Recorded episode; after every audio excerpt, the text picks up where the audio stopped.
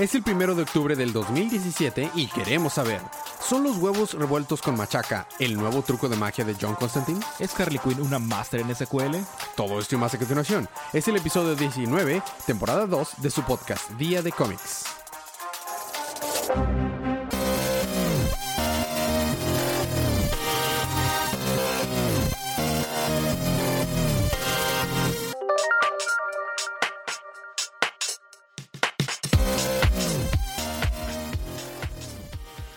Bienvenidos de vuelta a su podcast Día de Cómics. Yo soy su anfitrión Elías, lector de cómics extraordinario, y estoy acompañado como cada semana de mi coanfitrión y cómplice en crimen, el embajador de los chistes malos, Federico. Y estamos aquí para hablar acerca de los cómics. Sí, cómics, escucharon ¿En bien. serio? Este es un- ¿Estamos hablando de cómics? el, co- el podcast de Día de Cómics habla acerca de cómics. ¿Quién lo diría? Estamos hablando para hablar acerca aquí de los cómics que salieron el pasado miércoles 27 de septiembre, que son de la línea Rebirth en el canon de DC. Por lo que esta es su advertencia de spoilers, Federico. Te pido que no tires cosas en la mesa, Federico. No prometo nada. Porque estamos aquí para hablar acerca de estos libros, entonces los vamos a espolear. Vamos a hablar, dedicar acerca de lo que pasaron, las, eh, la historia en general, desarrollo de personajes y todo eso. Entonces, si no quieren espolear sus libros, léanlos o, si no les molestan los spoilers, vamos a empezar con los libros de esta semana.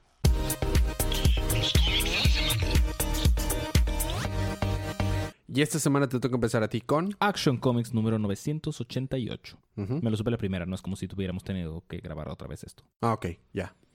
No. Estuvo muy bueno porque vemos la historia de cómo es que Jonathan Kent, bueno, Jonathan Kent, me equivoqué de papá de Superman, perdón. El otro papá de Superman. Ajá, cómo es que Jor-El sigue vivo. Resulta que, pues, la historia que todos conocemos, Krypton se va a ir por un tubito. Este, los grandes mandos de Krypton no, pro- no tienen, tienen prohibido hacer el- viajes interestelares. Entonces, pues, básicamente todos están condenados. Llorel manda a Clark a la Tierra y ya, ahí es donde se, se quedaron toda la información de, de Clark. Entonces, pues, asumió como buena persona que si explota tu planeta, tu papá se muere. ¿Estamos de acuerdo? Mm, normalmente eso pasaría así. Así es.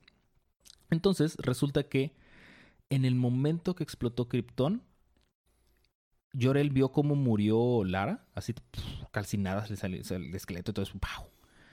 Pero alguien o algo, no puedes verlo, pero estoy levantando las cejas, eh, evitó que Jor-El muriera. Mm. Entonces lo dejó como una especie de vacío espacio cuántico extraño, donde estaba en constante sufrimiento, y luego lo mandó a la Tierra. Ok. este llega a un planeta, a un planeta, a un país en África, quiero decir, donde estaba todo súper empinado, todo había guerri- guerrilla, guerra, mal. Entonces, este lle- llega con una familia y pues llega todo golpeado y tiene una piedra de kriptonita en el ojo. O por eso pierde el ojo, supongo. Ajá, entonces por eso tiene la cara toda que ¿Y luego? Este. Y están ahí em, viendo, o sea, interactuando con las personas de que pues, llega una familia, lo recoge, lo cuida, le da de comer, pero pues este vato ya no quiere nada, es quiere morir y todo lo que quieras. Este. Se revela contra el. El líder de la guerrilla. Más que rebelarse, roba la comida para la familia. Pero luego el niñito, el niño de la familia, lo traiciona. Le dice que, ah, mira, es que esta piedra lo puede este, lastimar. Lastimar.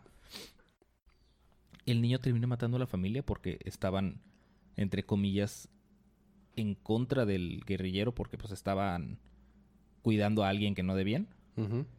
Entonces, todo esto se va derivando de que pues está teniendo un diálogo interno de que la humanidad no es buena, es este, se va al demonio y ya sabes. Entonces, eh, es, básicamente lo que quieren decir es que la humanidad no vale la pena. Entonces Jor le dice, Superman, bueno, Cal, toma tus cosas, nos vamos de la Tierra.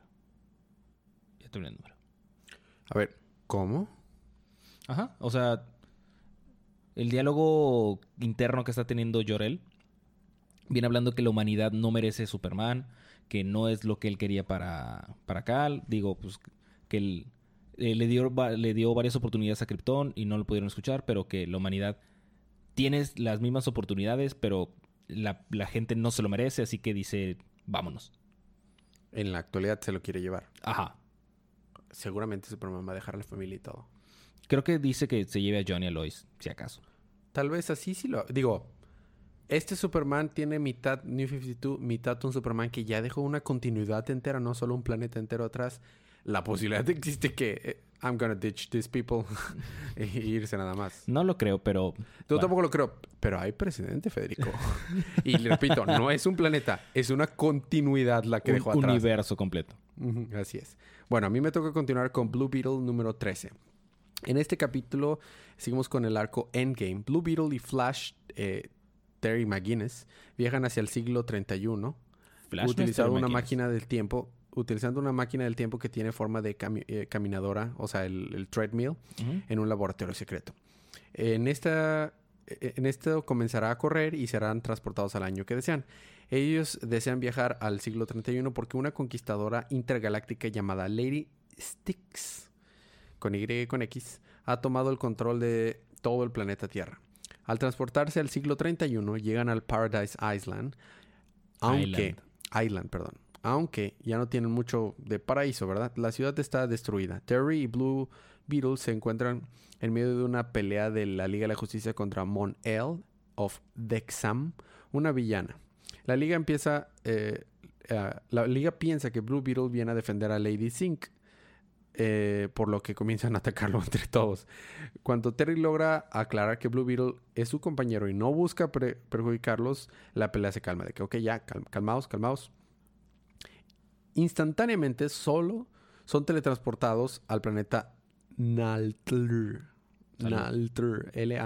N-A-L-T-D-R. No hay más que una sola vocal ahí. Es como la de Smith Fair. Donde encuentran a Lady eh, Sinks, la conquistadora intergaláctica. Ella le dice, Blue Beetle, tus poderes no funcionarán en este planeta. Y Blue Beetle contesta, ¿qué? ¿Cómo, puedes hacer eso? Y ella dice, es como te hiciera, eh, es como que si te quisiera poner a invernar. ¿Cómo estás? ¿Somos buenos amigos? Yo nunca sería tu amigo, le contesta. Eh, contesta Blue Beetle. ¿No lo entiendes? exclama Lady Sink. Soy mayor que el tiempo en sí. He vivido desde el siglo, eh, desde el siglo XXI. Sigo vivo desde El Paso. O sea, desde, del siglo XXI en El Paso, Texas. Donde me gustaba espiarte a escondidas. He sido como... He visto cómo has crecido y lo poderoso que te has convertido. Pero créeme, te convertirás en mi alado en algunos años. Es más, ya lo has hecho. ¿Recuerdas el nombre de la tía Amparo? Soy la tía Brenda. Es Brenda, su amiga de, del Paso. No. Lady Sinks envía a Blue Beetle y a Terry de vuelta al siglo XXI. Nos encontramos con una escena en la casa de la tía Amparo, bailando con su hija Brenda. Brenda dice, tía, te quiero tanto. Y ella contesta, yo también te quiero. Pero en su mente piensa, te mataría si fuera capaz de hacerlo. Pero la reina de la tierra ha trascendido las emociones humanas hace más de mil años. ¿Quiere decir que la tía Amparo es inmortal?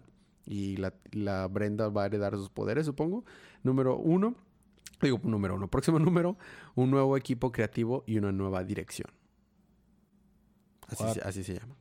Y supongo que van a cambiar el equipo creativo. Tal vez, ¿no? Tal vez solo es un misdirection. advertisement. Ah, un mixed direction. A ti te continuar con un super libro. Justice League of America número 15. 15. 15. Ah, ya vamos en el 15. Ah, básicamente contamos la historia de cómo es que Ray Palmer terminó en el centro del Rey Pemba. pandemonio del microverso. No es una historia interesante ni padre. O sea, simplemente de que, oh, sí, el microverso existe. Oh, eh, miren, oh, vamos a ver. Y este viene hablando de que, oh, mira, sí, siempre que hay personas en peligro, yo tengo que. Siento, es mi necesidad de ayudarlos. Para empezar, el primer panel sale toda la Liga de la Justicia de América y Lobo ya tiene su brazo otra vez. ¿Cómo lo logró? Eso quisiera saber yo. X. Eh, básicamente, eh, Re- Repemba se pasó viajando por el microverso tratando de encontrar el- la, fuente del problema. Se alía con el Doctor Out, con una de las gente docente que puede teletransportarse. Pierden a esta chica. Llegan al centro del pandemonio y dicen, oh, no, no puede ser. Porque llega un punto en el que se tienen que, para escapar de un planeta explotando, tienen que hacerse tan chiquitos que se suben a, las par- a los protones de luz escapando del planeta. A velocidad de la luz. Ajá. De Wii. Y no sé cómo dicen, sí, es que estamos viajando a varias veces la velocidad de la luz. Y yo, ¿cómo? Pero van en protones, ¿cómo eso es posible? Eso quisiera saber. Le pusieron propulsores a los protones.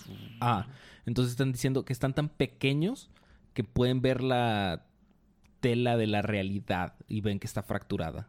The fabric of reality. Y este, total llegan al pandemonio y de que, oye, pero ¿qué? ¿Qué? Ya terminé el número. Muy bien. Yupi. Me toca a mí entonces continuar con John Constantine en su libro The Hellblazer. Número 14. Seguimos con la historia The Inspiration Game, el juego de inspiración, parte 2. Empezamos con los forenses eh, recogiendo pedazos de eh, cadáver del rentero que se suicidó por influencia de esos monstruos que John siguieron la voluntad de John Constantine y se lanzó, o sea, a un ducto de aire y las asfas lo mandaron a volar. Ajá. Entonces están ahí todos eh, trabajando, limpiando el lugar porque toda la terraza está llena de sangre. Hay un, un pie colgado de un... De, de, ¿De un abanico? No, eh, en, afuera del edificio, en, en las vías. la cornisa? la cor- eh, no, en las... Deja de interrumpirme, Federico. No, está bueno. En las cables de luz. Ah, ok. Hay un pie, así como cuelgan los zapatos. zapatos, sí, pero hay es un hay es un pie. ok. Este, y en eso llega, llega la, la mamá. Oh, vine a recoger a mi hijo. No, no sabe dónde está mi hijo con todo ese tumulto y de que, señora, tome asiento. Ok, Oh, no es importante diablos. para la historia realmente, pero me parece tan oscuro. Bueno, después de eso nos pasamos con Constantine que está en su departamento tranquilo de la pena. Digo, no es como que están acusándome de un crimen que no cometí, o al menos creo que no cometí. Este tema filosófico está complicado, pero bueno, ¿en qué, qué mejor que hacer en este momento que hacerme un desayuno de huevos con manteca de puerco? Porque al parecer la grasa, esto está muy rebuscado, al parecer la grasa como es la parte de nuestro cuerpo que la guardamos para tener reservas de energía en el, eh, eh, para el futuro, Ajá. Guarda el, digamos que guarda secretos del pasado, o sea, guarda el pasado. What? Entonces te ayuda a ser como un catalismo para revivir memorias antiguas. Entonces prepara unos ri- ricos huevos revueltos con, con manteca de puerco solo para embarrárselos en la frente y activar su, su poder de poder re- recrear el pasado. Deja tú, me imagino, imagínate una persona viendo externa, o sea, no, no tienes contexto, ves a un vato que está haciendo huevos, está poniendo manteca y luego se los embarra en la frente. De que, ok. Pero bueno, entonces ahí ya con el dedito agarra la, se lo pone en la frente y entonces este le transportado al bar donde conoció a este vato que le dio este vino en el número pasado, que, que borró su memoria, y está, está rayando en todos lados eh, símbolos con la manteca de puerco para reactivar la memoria, porque al parecer los lugares también tienen memoria. Ah, claro. Y obviamente también son afectados por la manteca de puerco. Entonces está ahí.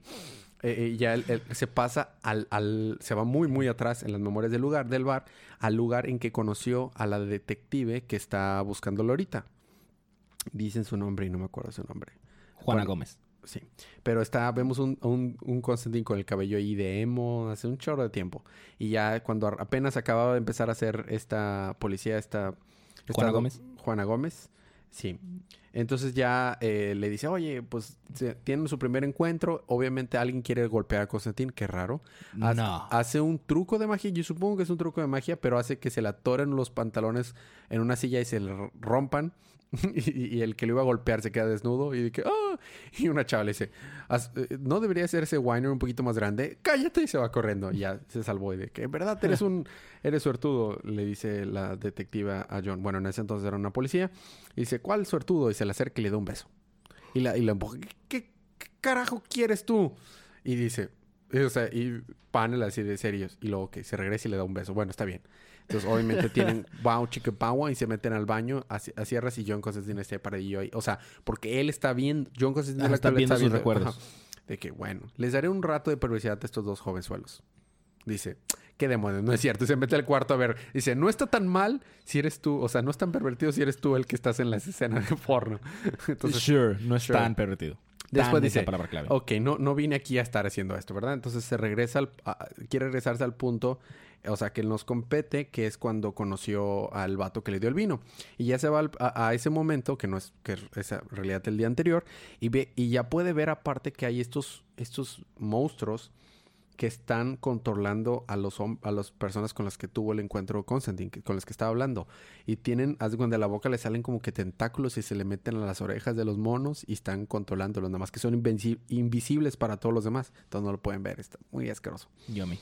Entonces, estos monos que son los que hicieron que se matara el otro vato al final del número que se cortara el cuello, Ajá. están controlando a, est- a- a tanto a ellos dos con los que hablaba Constantine como que al vato que llegó con el vino. Ahorita recuerdo el nombre de cómo se llamaban esos cuates. Pero están así de que Hellstar, Hellstar, Hellstar. Así están nada más diciendo Hellstar. Yupi. Entonces ya como que empieza a descubrir cosas de lo que está pasando John Constantine. Nos regresamos con la, de- con la detective de que, o- que sigue tratando de investigar y esperando que sean este, que sea algún un caso fácil, pero sabe que con Constantine los casos no pueden ser fáciles. Se encuentra con el cadáver degollado. Entonces Constantine no tiene eh, más remedio dice, muy bien, voy a tener que ir a ese lugar porque al parecer las cosas se van a poner bastante feas. Se sale otra vez de, su departamento ya en la actualidad. Pone otra vez un, este, bueno, la grasa se incendia, se hace de fuego. Toma un trago de su, botella y empieza a recordar que en el pasado estos monos al parecer eh, preceden toda la historia y haz de cuenta que les gustaba, bueno, no les gustaba, como que sobrevivían mediante la sangre de personas. Entonces degollaban personas o les reventaban la cabeza con piedras para obtener su sangre y seguir vivos. Rico. Y han estado así desde la, desde la antigüedad. Entonces, pues están aquí para. Supongo que van a usar a, a Constantine. Y mientras la, la detective está diciendo, ¿cómo este hombre se degolló a sí mismo? No es eso posible. Y el otro se aventó por la de esta. El, el doctor forense que estaba atendiendo, ayudándola a ella y haciendo la autopsia, agarra un bisturí y se corta el cuello. Yo. Ok. Y de que se queda que, ¿qué demonios? ¿Qué está pasando? Y le habla por, por teléfono a Constantine y dice, ok, tengo que ir a salvar a esta mona. Y ahí se queda. Próximo número, en guerra contra los dwarves. Así se llaman estos monstruos. Dwarves. ¿Enanos? No, no, es que está mal escrito. Tiene, o sea, dwarves, o sea, es como que un juego de palabras entre demonios y enanos. Ok. Y ahí se queda. Muy bien. Bien, tú sabes, John Constantine, súper Súper tierno y agradable. tierno, o sea, para niños, you know. Muy bien. A mí me toca continuar con Wonder Woman. Número 31. Adivina qué. Adivino qué. Wonder Woman es genial de nuevo. La tenemos de regreso, como, Sí. así como Nintendo con Nintendo Switch. Más o menos. Nintendo está de regreso. Bueno, luego. El, el libro empieza con un panel que está diciendo, hermano, ¿pero por qué? Y claramente luego dicen, semanas atrás. Entonces vemos que está una persona, un hombre, en un pueblito, está comprando cosas, dice, ah, sí, hace mucho que no te veíamos, deberías de venir más seguido. Sí, no, que tal vez sí.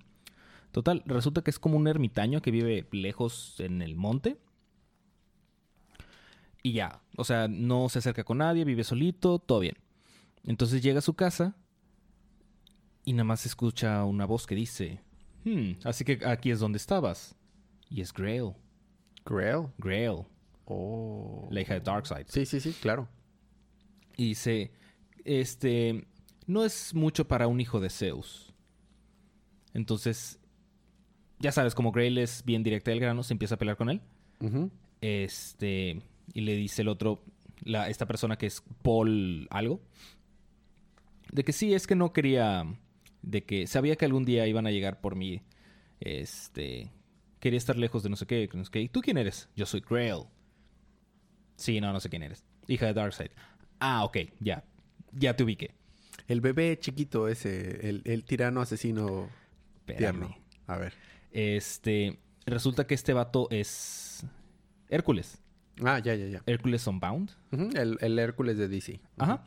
Este, entonces Grail se empieza a pelear, le dice, sí, es que tú, tú eres, Zeus es de los viejos dioses y Darkseid es de los nuevos, Nuevos dioses. dioses, claro. Entonces, te voy a matar. Lo mata, o sea, saca Omega Beams de sus ojos Sí, claro. Los ¿Como. Darkseid? Y hace a Hércules tipo como esquelético. De que les, les chupa toda la vida. Este. En eso cortamos a Wonder Woman que se está peleando con Giganta. ¿Giganta? Giganta. Giganta. llega un abogado y le dice que sí, ah, señorita Prince, debo ah, avisarle que tiene buenas y malas noticias. Ajá. Bueno, tiene buenas noticias, malas noticias y luego buenas noticias otra vez. A ver. No le dice así, pero bueno. La buena noticia es que tiene un hermano. La mala noticia es que está muerto. La buena noticia es que le dejó su herencia. Ah, ah. Silver lining. Y está Wonder Woman de que... ¿Qué? Sí, de que... Ah, sí, es hermana de, de Hércules. ¿Qué? Por otra parte, tenemos que Grail succionó la esencia de vida de Zeus de Hércules Ajá. y se la dio a Darkseid. Ah, caray. Ya Darkseid, porque está es de- empezando a recuperar sus, sus poderes. Pero, o sea, ¿era bebé o era...? Ahora ya no es un bebé. Pero sí se lo dio cuando estaba en be- forma bebé. No, ya está un poquito más grande. Entonces, ¿en qué momento sucede Wonder Woman? ¿Después de Metal? Ay, ¿qué es? ¿Tú El punto es que ahorita Darkseid tiene como unos... Se ve como un niño de entre 10 y 12 años. Porque en Metal es un bebé. O sea, Así es. órale. Entonces, esto Y ahí termina el número. Ah, claro. Es Está interesante. Excelente. El arte está muy chido. Wonder Woman está de regreso. Wonder Woman está de regreso. De hecho, hay paneles donde Wonder Woman se parece a Gal Gadot. Qué chido. Pero entonces sí, de, de regreso. Otra vez Sí. tenemos Wonder Woman como debería de ser. Muy bien, qué chido. Bueno, a mí me toca continuar con... Creo que me toca... Sí, Sí. con Flash número 31. Me está gustando mucho, ¿eh? Eh, Probablemente me quede con este libro y te lo quite. Shu. Shu. Es mío. Es mío. Está bueno. Ok. Es el final del arco. Bueno, eran dos par- partes. El final del arco Bloodwork. Flash es atacado por Bloodwork, que recordamos es Ramsey del laboratorio de criminología. Como recordamos el capítulo pasado, describimos que Ramsey utilizaba muestras de sangre de casos de laboratorio para curar su eh, hemofilia. Además de esto, sabemos que claramente esto fue lo que lo llevó a convertirse en Bloodwork, un superhéroe que aca- ataca con venas eh, que salen de su cuerpo así, que se van creando y este alcanza kilómetros de longitud. Superhéroe entre comillas. Muy entre comillas. Ok. Recapitulando, nos encontramos en Central City. La ciudad ha sido invadida por venas gigantes de Bloodwork que buscan matar a los ciudadanos apretándolos fuertemente. Porque sí, es un superhéroe. Mientras continúa, eh, según en su mente, está haciendo las cosas bien. Mientras continúa la pelea entre ellos, Flash se da cuenta de que las venas se expanden cada vez más, conforme Ramsey continúa enfureciéndose. Como si las venas trabajaran con mayor presión y Ramsey fu- eh, fuera el corazón. Con, con mucho coraje, Ramsey dice, ¿tienes idea de lo enojado que vivo todos estos días? ¿Sabes lo horrible que se siente que tu propio cuerpo te rechace?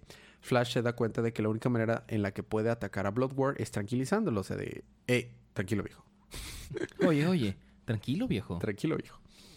Ya que así las venas dejarán de expandirse. Flash dice, sabes, yo también he dejado que la negatividad afecte mi vida, que el dolor dentro de mí se acumule hasta que exploto. Yo también he, he huido de el lugar, en lugar de luchar contra él. He estado alejándome de la gente que más quiero. Me da muchísimo miedo que descubran que no soy el héroe que ellos creen que soy. Así que créeme, chico, te entiendo.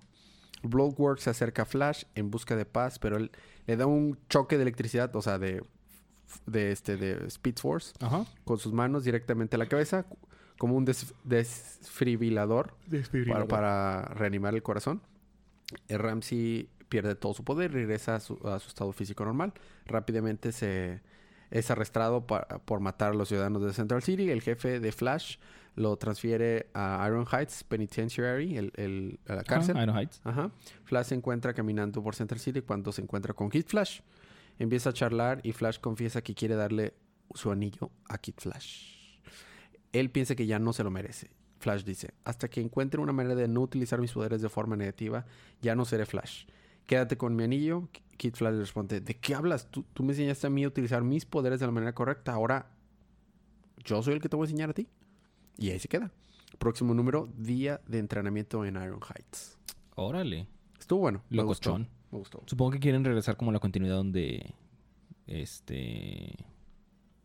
West es Flash. Sí, va a ser el Flash principal, supongo. Wally West. Y, pero sin matar a Alan. Pero ya hay dos Wally West que serían Flash. O sea, si por si no era suficiente con tener dos Flashes, ahora hay dos Flashes que son Wally West. Dale. Me toca continuar con Hal Jordan and the Green Lantern Corps, Siguen número con 31. el conflicto con Voltum. No, Hal Jordan and the Green Lantern Corps. Ah, sí, eso es Green, Green Lantern. Green Lanterns. Ya, ya, ya. Este, de hecho, están peleándose contra. mm, bueno, están ayudando a Highfather. Otro se- de los New Gods. Otro de los New Gods. Porque se está peleando contra los em, golems gigantes de Nth Metal. Este, este está dentro de, de- No del arco. creo. Ok. De hecho, creo que no, no, no sé si sea Metal, pero sí dicen que es metal. Es un metal. Es un metal. Lo que quieren hacer es tomar la vida de los New Gods para salvar, para revivir al papá de Highfather. Ujú, Ya sabes, esa persona tierna y agradable que mandó a matar a sus hijos. Y eh, lo que hace Hal Jordan es que toma los eh, Omega Beams que los están siguiendo. A ver, párate. Al papá de Highfather. Sí. Pero ese cuate, lo vi- la última vez que lo vimos fue en el. En el. Hace un chorro de tiempo cuando vimos el origen de Darkseid y de Highfather. Ajá. Que era de los gigantes. Sí. Ese. Wow. Lo tienen en- encerrado en la pared de los... En el Source Wall. Creo que sí es el Source Wall. Sí, el Source Wall. Ujú. Ok. Wow. O sea, lo tienen. Entonces, los golems de metal están tratando de animar a Highfather. No, a, a su papá. Ujú. Bol algo. Este. Entonces, Hal Jordan, como lo estaban persiguiendo los Omega Beams, llega con ellos, le pega a los golems y, ¡oh sorpresa! ¿Quién lo diría? Esa cosa en el centro que tiene un círculo en el pecho, que tiene puntos como de vulnerabilidad, es su punto débil. ¿Quién lo diría? ¿Quién lo hubiera dicho? Hasta parece diseñado por uno de videojuegos. Sí. Entonces, ya que descubrieron cuál es su punto débil, ya se ponen a destruirlos. Y ya de que destruyen todos los golems y de que, "Uf, uf, eso hubiera sido feo. Y lo sale un golem gigante. Entonces, Highfather lo que hace es que toma toda su energía, le da un golpe porque estaba protegiendo, que hace una pequeña ranura. Entonces, Jon Stewart dice: "Hmm, aquí no hay viento. O sea, en el espacio no hay viento. No hay fricción. No hay efecto de Coriolis. A sacar un sniper. saca un sniper. Entonces le doy ¡pum! Golpe perfecto. Y ya explota el otro vato. Y ya termina el número. O sea, reviven a Orión. Y. Al hijo de Highfather. Ajá. Técnicamente es el hijo de Darkseid. Sí, bueno, el, el hijo adoptado de Highfather, que es hijo de... De hecho, se la pasan diciendo de que sí, es que mi padre no era muy, pa- muy buen padre y que no sé qué. Y le dice Hal Jordan a Highfather, sí, pero yo puedo ver que tú eres un buen padre y no sé qué, X. Y ya, ahí termina el número. Y el próximo número va a ser Hal Jordan contra Superman. ¿Y cómo, cómo está Kyle en todo esto? Kyle Rayner. Kyle Rayner estaba, de- estaba haciendo el constructo para mantener vivo a Orión, haciendo su corazón artificial. De hecho, el, el- el último panel es Hal Jordan, es, Hal Jordan, es Kyle Rayner inconsciente, tirado en la cama porque pues, estaba exhausto. Estuvo como 27, 8 horas, este, constante, sin descanso, sin nada. Y Orión al lado de él, hincado, diciéndole que le, le debe la vida y no sé qué. Está muy Mm. padre. Me gustó. Ha habido puros libros buenos. Haciendo a un lado Jo- Justice League of America. Muy bien. eh, vamos a tener un pequeño break musical. Pero cuando regresemos, ¿qué tienes, Fede? Regresando, yo tengo Batgirl número 15, Suicide Squad número 26. Yo tengo Detective Comics 965, Batman Beyond 12 y Batman The Murdered Machine número 1. Todo eso más cuando regresemos. Unos segunditos de música.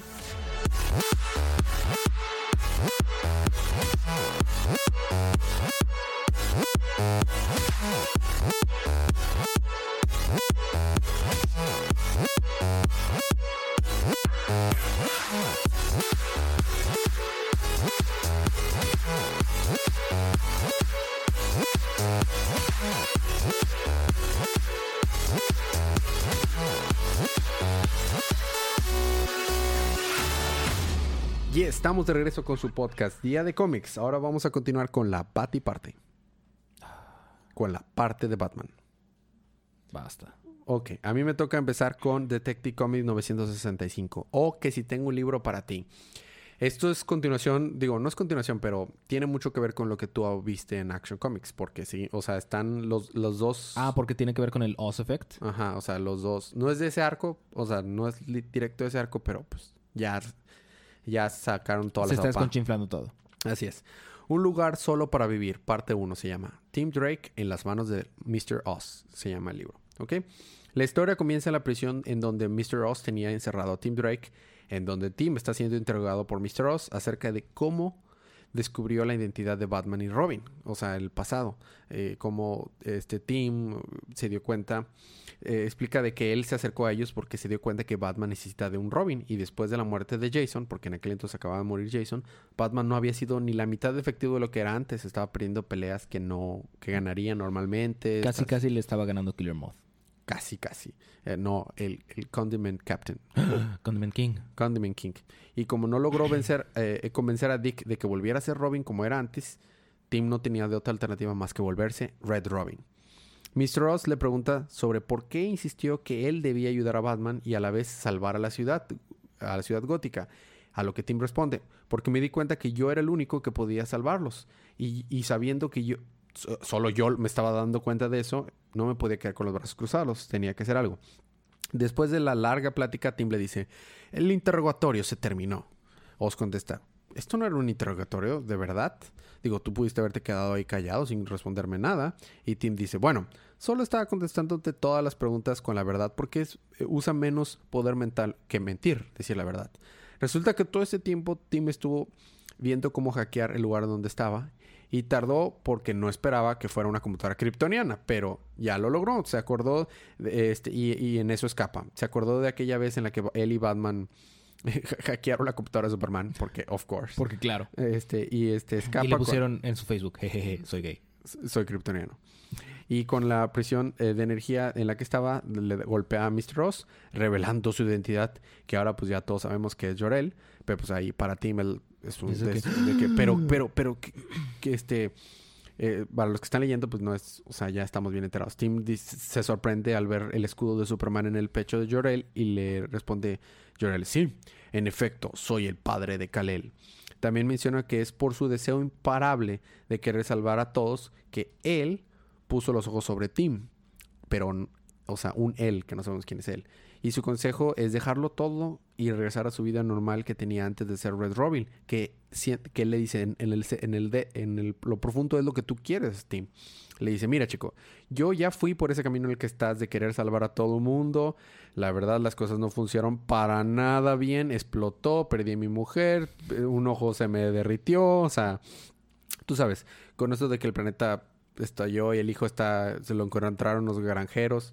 Jorel le explica que ya no necesita una prisión para meditar, que Tim no necesita una prisión para meditar, ya que él en realidad estaba intentando salvarlo a, Tim. Tim solo le, está de, no entiendo qué, qué- qué es lo que está pasando, quién es esa persona que dices que me observa, qué quiere. Ya con eso Jorel nada más dice, es- este, se despide y dice, pero antes de, de irme te, te digo mi consejo nuevamente, eh, que lo dejes todo y vuelvas a la vida que tenías antes. Y con eso, ¡pum!, desaparece. Y Tim de que, ¿what? Tim rápido usa la computadora que traía consigo en su traje e intenta mandar un, un primero y último mensaje de auxilio a Batman con lo último que le quedaba de energía a su traje y después de perder toda esperanza recibe una respuesta de Batman y Batman responde y le dice que él también está encarcelado en la misma prisión que de la en la que lo tiene Mr. Oz y necesita que hackee la computadora para abrir la, la, la compuerta de la celda 10308 la celda de no no fin bueno la celda iba a ser un chiste de 8187. 81 97. algo así pero no en la realidad es la celda 6A Ah. que es curiosamente la misma celda donde Tim había estado encerrado anteriormente.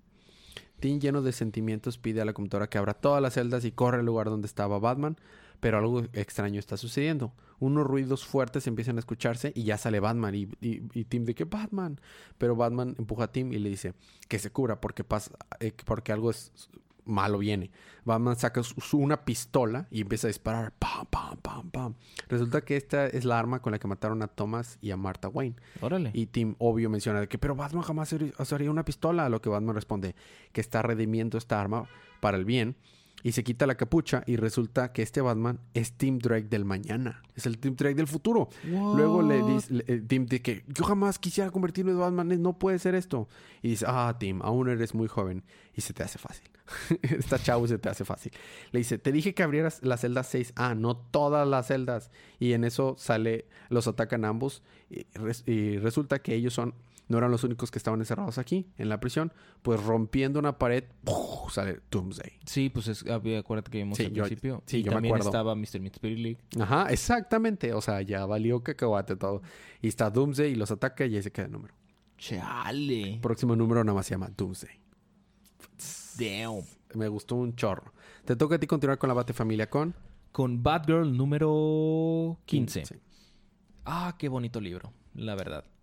la verdad es que sí. Este. Nightwing y Batgirl están eh, tratando entre- de sacarle la información al sombrero loco.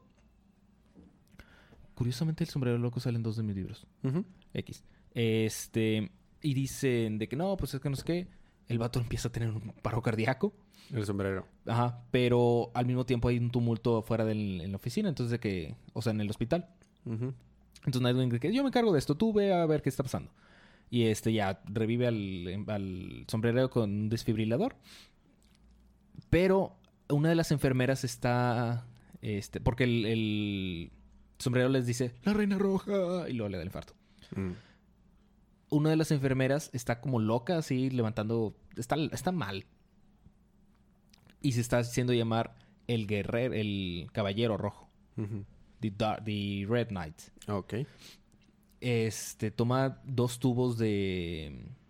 de neón. No, no de neón, de los focos luminiscentes. Ajá, de luminares. Ajá. Ajá. Y se está empezando a, a pelear contra Batgirl. Rompe los tubos. Se le incrustan los vidrios en la cara. Ouch. Pero la morra sigue peleando. O sea, no, no, no, no está siendo afectada por nada. Ouch. Entonces la encierran. Pero al encerrarla, pues se sigue pegando en, con el cristal. Y pues se va a hacer daño. Ujú. Pa- Cabe recalcar que la, le envuelve con su capa Batgirl y luego le echa el cuarto. Entonces, las capas son útiles. Este, ¿recuerdan eh, cuando se enfrentaron al sombrero loco por primera vez allá? Cuando eran Robin y Batichica Chica. Ujú. Date, chica, chica.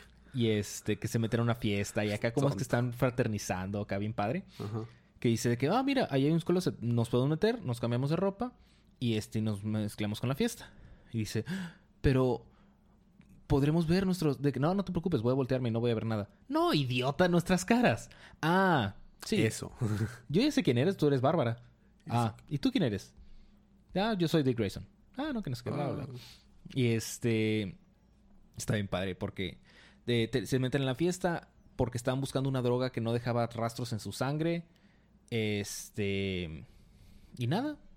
O sea, no parece, parecía que todo estaba bien, pero pues se estaban sobre, em, sobre- dando sobredosis, cosas así. Entonces están investigando acá a ver qué está pasando. Y resulta que ese caso está conectado con este. Y ya. Eh, básicamente, ahí termina el número, entonces vamos a ver cómo se va desenvolviendo todo esto. Mm. Cabe recalcar que Bárbara le dio un beso a Nightwing, Oh, Oh. Yo lo shipeo tanto. pero Nightwing dijo, no, no, espera, no puedo. Ah, Ya sabes. Dick. Dick Grayson. That Dick move. That El- Dick Grayson move. Ajá. Y ya, ahí termina el número. Muy bien, me da, me da gusto. Eh, soy bastante chido. Hay que, hay que ver qué pasa después de ahí. A mí me toca continuar con la Batifamilia, pero en el futuro con Batman Beyond número 12. Nos encontramos, obviamente, en el futuro, en la colonia de The Bowery de Gotham City, de Neo Gotha, Gótica. En la colonia hay muchísimo crimen y violencia. Batman se encuentra fuera de la ciudad persiguiendo a Ra's al Ghul en el Tíbet. Gracias a esto, Max, si recordamos, su hermano, se encuentra a, car- a cargo de salvar la ciudad de cualquier peligro. Pronto llega una llamada.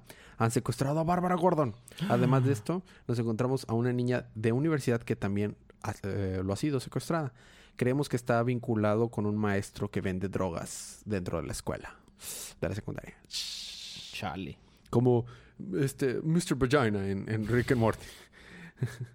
Max decide tomar menos eh, manos en el asunto y se dirige hacia la escena del crimen. Se encuentra con Batgirl en el camino. Ambas se infiltraron juntas en las eh, eh, a las bodegas donde se estaba guardando la droga. Luego, luego donde estaban secuestrada Bárbara Gordon. Suben al techo de, de la boda, de la bóveda, y rompiendo un vidrio bajan a la escena del crimen. Juntas luchan contra los secuestradores, junto con Bárbara esta vez. Luchando contra ellos logran ganar la pelea. Terminando la pelea, Batgirl desaparece. Puh, ¿Pero qué será? ¿Quién será esa Batgirl que acabamos de encontrar que salió de la nada? Por- lo veremos en el próximo capítulo. Próximo número, los juegos de Gotham. Of course. Los juegos de Gotham. I know. Los juegos Ya Gotham. entendí. Ok, ya. Seguimos con la batiparte con... A mí me toca continuar y terminar mis libros con Suicide Squad número 26.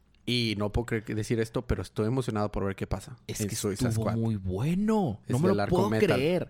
Es continuación de Metal, es un tie y aparte está dibujado por el mismo artista que dibujó Aquaman. Y sus amigos. Wow. Este es como empieza como una especie de homenaje a Mad Max Fury Road, Ujú. porque Mad Max Fury Road. Y están de que tratando de salvar por sus correr por sus vidas, están es no sé de dónde sacaron un autobús escolar Porque, claro. y este están tratando de escapar de unas criaturas extrañas y de que mira un barranco. No sé quién tomó la decisión inteligente de que Harley Quinn manejara. Así que se dirige al barranco. De que no, sí llegamos. Le está cayendo a mitad del camino. Eh, creo que no vamos a llegar. Pero unas lianas los detienen.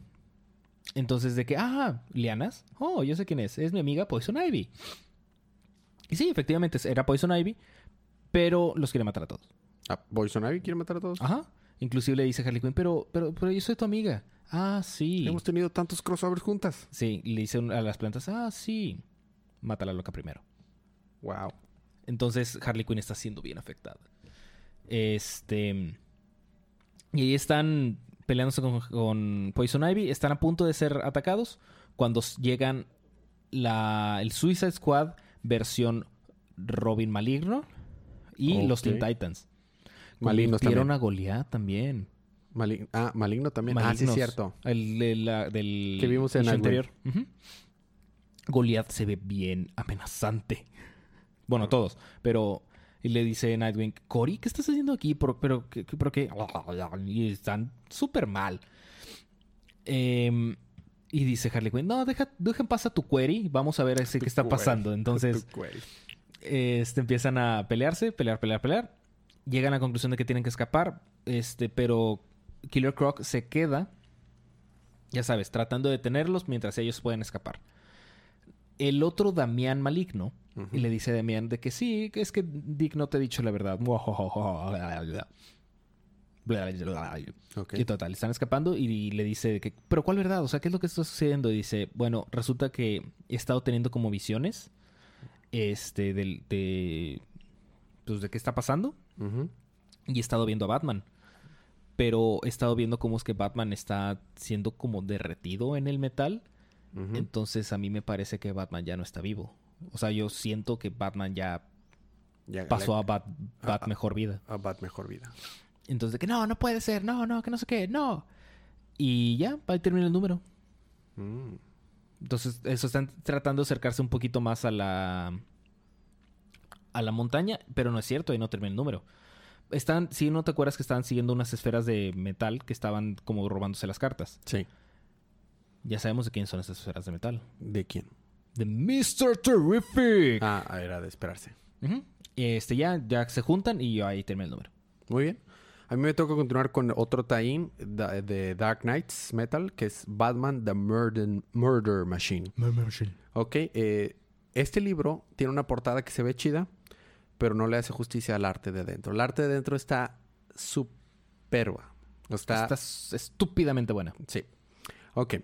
Eh, empezamos. eh, la portada variante, de hecho, está buenísima. Sale nada más el Batman Bur- Murder Machine Pues de hecho todas las portadas variantes son el... del mismo artista. de- no, pero del mismo artista que sale en el principio, que, salen Sí. todos juntos, ¿no? Ajá. Este artista se parece mucho a ese artista. Uh. Demasiado. Ok, empezamos en, en la Tierra Cero, en el Star Labs, en la que eh, Víctor, este Cyborg y su papá están teniendo una plática. Le dice, el papá le dice, vente acá a Star Labs, acá va a estar más seguro que eh, donde quiera que estés. Y le contesta Víctor, dude, estoy en Watchtower, que es un lugar más seguro que en órbita. Bueno, entonces ambos están tratando de descifrar qué, cuál es el misterio con, met- con el metal, que vibra y, y los llevaría a un universo oscuro, el multiverso oscuro, y pues cómo pueden ayudar, porque hay varias ciudades que ya cayeron, ciudades enteras ya cayeron, no están pudiendo con nada, o sea, están las cosas en el planeta entero están mal. Mencionan que Gótica ya fue la primera ciudad en caer, desapareció ya la ciudad entera. Sí, pues sale una montaña en medio. Ajá. Digo, es para los que no sabían. Bueno, mientras está ahí investigando, dice, ah, mira, llegó alguien a, la, a, la, a la Watchtower. Este, un, eh, porque le dice, ¿qué es, qué es ese? ¿qué suena? Porque se oye... Ah, Ah, un es que están tratando de convertir la, la Watchtower al cristianismo. Ajá. No, ese es wololo. Así como convirtieron una catapulta al cristianismo. Ajá. Bueno, no. Es, es, es- está, se te está teletransportando alguien a, a la, a la Watchtower. Ah, es, es, Batman. Y ya dice, eh, eh, identidad confirmada, Batman, eh, ID JL001, The Dark Knight. Batman, qué bueno, que, eh, este, bendito los ojos cibernéticos que te ven. y dice, ah, sí, Cyborg. Saca una arma y le dispara. Y este no es el Batman que nosotros No, esperamos. es es Batman Batman, Murder Machine. Le dice, no, no, este, no te preocupes, Cyborg. Vine para ayudar. Y se ve todo maligno. Y nos vamos y, y a la Tierra menos 44 del multiverso oscuro en hace algunos meses. Y vemos cómo está entre varios villanos, una Harley Quinn, un, un Killer Croc, un, un bastantes, hasta un Two-Face, están tratando de, están interrogando a Alfred para que les diga dónde está Batman. Y están golpeándolo y todo, pero Alfred no les dice, obviamente, porque Alfred quiere a Batman. Y este, y ya por último dice este Bane, muy bien, vamos a ver si eso no funciona, esto funcionará. Agarra a, a- a Alfred y lo rompe sobre su rodilla, como, Wow. como Alfred lo, como Bane suele hacerlo. Pero eso es, se le pasa la mano que lo mata. Chale. Lo parte en dos. Entonces, regresa, nos damos cuenta que esto es un video que Batman está viendo en la Baticueva y están en el funeral de Alfred. Y Alfred está muerto. Y toda la Liga de la Justicia en su forma de civil están de que, Bruce, esto no es saludable. Deja de ver ese video. O sea, Alfred habría querido que, con su con muerte siguieras, o sea, dice, no, él era mi padre. O sea, eh, no importa lo enojado que estuviera, lo mal que yo lo tratara, si yo tocaba la campana, él siempre venía. Entonces, pues no, Bruce, por favor, ven para acá. Y ya se van al, al- al funeral y le dice, Cyborg, espera. Y ya se van todos y nada más se queda Batman y, y- y- Cyborg. Dice, antes, antes, mientras estaba vivo todavía Alfred, inicié algo que se llamaba el protocolo Alfred, en la que bajé toda la, la conciencia de Alfred eh, a, un- a una inteligencia artificial para crear un, mayordomo que no muriera, o sea, que, que eventualmente quedara. En algunas continuidades, de hecho, Batman lo logra, pero aquí dice que no logró bajar toda la conciencia, solo, quedó una parte de la conciencia de Alfred. Entonces dice que necesita la ayuda de Cyborg para poderlo crear. Luego nos pasamos otra vez al presente, ah, bueno, no al, sí al presente, porque esto sucedió meses anteriores en la Watchtower, en la que están teniendo pláticas de este Murder Machine con Cyborg. Básicamente, Murder Machine está haciendo trabajo fácil de Cyborg, este, está- pero Cyborg no está haciendo la pelea tan fácil. Digo, sí, sí, se están dando un pum pum. Pelean, pelean, pelean en escenas bien chidas que parece sacada de Dragon Ball, porque Murder Machine lo ataca y luego Cyborg hace un tipo jame jame ja y lo está con ganas. Con arte súper bueno. Mientras este Murder Machine está tratando de hackear la computadora de la Watchtower y de que Cyborg no voy a dejar que hackees esa computadora. Este, y lo que hace es que se trae al protocolo Alfred a, a la Tierra Cero, a la Watchtower y sale y es como que un holograma, mitad robot, mitad holograma y de que, ¿cómo le puedo ayudar? Así, sí, todo lo único que dice es nada más, ¿cómo le puedo ayudar? Y empiezan a atacarlo entre todos al pobre al pobre Cyborg. Nos regresamos al, al- a, a un mes antes, en la Tierra menos 44, y vemos que y vemos a Bane temblando de miedo, rodeado de puros Alfreds. Oh, De así de que no, ya me voy a Santa Prisca, te prometo, ya no estoy buscando a Batman. No, no me tienes que matar y nada más ¡puf! Lo, acaban. Así, lo hacen trizas. Y este y nos vemos que está Cyborg en, eh, la baticueva con Batman y dice, "Dude, esto es un virus, o sea, el protocolo Alfred se volvió un virus, solamente está queriendo eh, expandirse, no, o sea, no, no- ayúdame a detenerlo. Dice, no, en realidad te está poniéndome a salvo. Se dio cuenta que los que me podían hacer daño, de hecho ya mató a todos los inmates de Arkham. Hay una cosa que me da risa porque mientras está viendo imágenes, está, está la policía tomando sus selfies con el cadáver de Bane y con, el piecillo arriba del cadáver de Bane como si lo hubieran vencido ellos y de que tomándose selfies. Pero bueno, este eh, dicen, y quiere que el protocolo Alfred quiere que lo deje entrar a la baticueva. Este, para, o sea, para estar conmigo. Le dice, no, dude, eso solamente va a causar que sea más fuerte. ¿Ok? Entonces, eh, en el presente, el, Detroit ya está cayendo en las manos de, de Murder Machine porque ya salieron los Alfreds y están matando gente, están destruyendo edificios y sigue Cyborg peleando con ellos. En, el, en, en la Tierra menos 44, Cyborg fue el último que quedó vivo porque Murder Machine se fusionó. O sea, Murder Machine se generó, se generó por la fusión del protocolo de Alfred y Batman.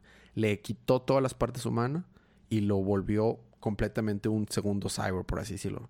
No es un cyborg, pero, o sea, no es como cyborg, pero pues es robot prácticamente 100%. Ujú. Entonces mata a la Liga de la Justicia en la Tierra 44. Es así de fuerte. La, toda la Cyborg es el último en quedar vivo. Y le dice, no, en realidad, tú no me has matado a mí, Batman, porque... Porque sabes que adentro de ti todavía lo más importante para ti es la humanidad.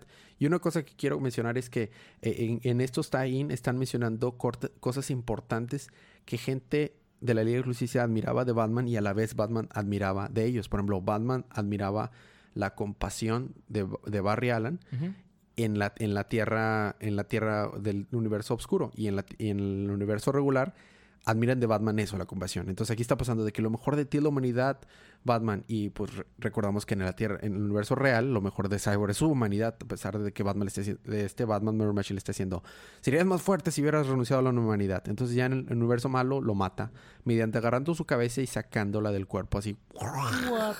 Súper oscuro, con todo y columna vertebral, súper, súper oscuro. Yomi. Bueno, después de eso eh, nos regresamos al presente y, y- y apenas estaba medio teniendo una esperanza a Cyborg y en eso llegan los demás Dark Knights. Y entre todos los demás Dark Knights, o sea, el, el Doomsday Dark Knight, el Aquaman, el Wonder Woman ah, Dark Knight, de todos, lo empiezan a, a hacer pedazos. O sea, literalmente le empiezan a arrancar los brazos, o sea, lo, lo- lo- lo dejan mal a Cyborg. Entonces, después de eso, Tondo Cyborg no quería hackear la, la, la Liga de la. Justicia, quería hackear Star Labs, porque Star Labs tiene lo que ocupamos. Entonces van a ir ahora por el papá de, de Cyborg y en eso llega el, el Batman más oscuro, el Batman que ríe. Y le dice, sí, yo sé que para ti, Cyborg, no trates de hablar. Yo sé que para ti parecemos como que monstruos salidos de una pesadilla que vienen a matarlos a todos. Y en cierto punto es cierto, ¿verdad? Pero en realidad estamos aquí porque nuestro universo se iba a destruir. Entonces nada más estamos aquí para querernos salvar. Me encanta que en cierto modo sí somos una pesadilla. Este, y dice, ah, Cyborg, eres un tonto. Si tan solo hubieras dado cuenta del potencial que tenías, y le dice a los demás Batmans, se dan cuenta que si él hubiera usado el metal que tenía en el pecho, pudo habernos detenidos a todos. Y quiere decir que tenía el metal, este Cyborg en el pecho. Pero bueno, nadie jamás le enseñó. Y ya nos quedamos de que eh, la Watchtower se volvió una, una, una Murder Machine Tower y lanzó el rayito así, o sea, así como la lámpara de Batman sobre todo el planeta, pero es con, con el loguito de Murder Machine. Y ya todo Detroit está controlado por Watch por, por Murder Murder Machine. Machine. Próximo número, Batman The Dawnbreaker. Estuvo muy, muy bueno. Muy bueno, bien. esos fueron nuestros libros de la semana, Fede. Nos toca ahora libro de la semana. Está muy difícil. La verdad es que esta semana sí está muy difícil. Difícil. Se lo voy a dar a Burner Machine meramente porque el arte se pasó seguido muy de cerca de Wonder Woman. Yo la verdad sí me voy a tener que ir por Wonder Woman. La verdad es que no le hice nada de justicia. No, no. Está impresionante. No, no le es hiciste justicia. hermoso. Leanlo. Muy de cerca Wonder Woman y ya en un tercer lugar pondría un Detective y un Action y, un- y los demás. Pero esos dos son los mejores libros de la semana, sin duda. Sí. Eh, la recomendación como cada semana, compren estos libros, apoyemos la industria mediante comprando los libros que nos gustan. Ahora, cómics de la próxima semana, Fede, vamos a tener eh, Superman 32, Batman The Dawnbreaker número 1, Nice. Green Arrow 32, Batman 32, Cyborg 17, Deathstroke 24, Green Lanterns 32, Harley Quinn 29, Justice League 30, Nightwing 30, Superman 32, eh, Batman The White Knight número 1 Uh. Y...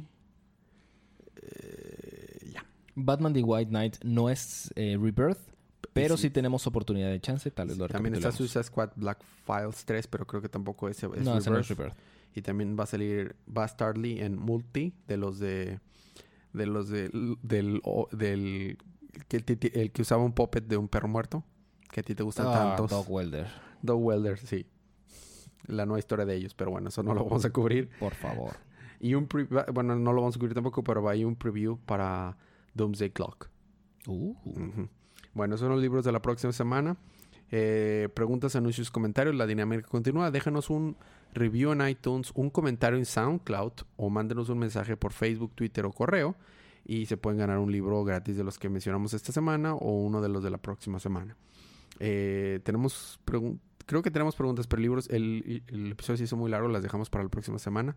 Hay alguna que otra preguntita ahí pendiente, pero las contestamos después. Muy bien. ¿Hay algo más que agregar? No por el momento. Eh, eh, Ya salió Club de Cuervos, temporada Temporada 3. 3, así y, es. y está Star Trek, dicen que está muy bueno, la quiero ver. Entonces habrá que ver Star Trek. ¿Qué tal está Breath of the Wild? Está genial, está hermoso y precioso. Muy bien. Bueno, este es nuestro show. Gracias por aguantar nuestros chistes malos. Gracias por aguantar los chistes malos de Federico. sí, la verdad Este, es que sí. Gracias por escucharnos hasta aquí. Nos vemos el próximo episodio y disfruten sus libros, disfruten su día, disfruten su semana, disfruten su vida y recuerden que cada día Es día de cómics.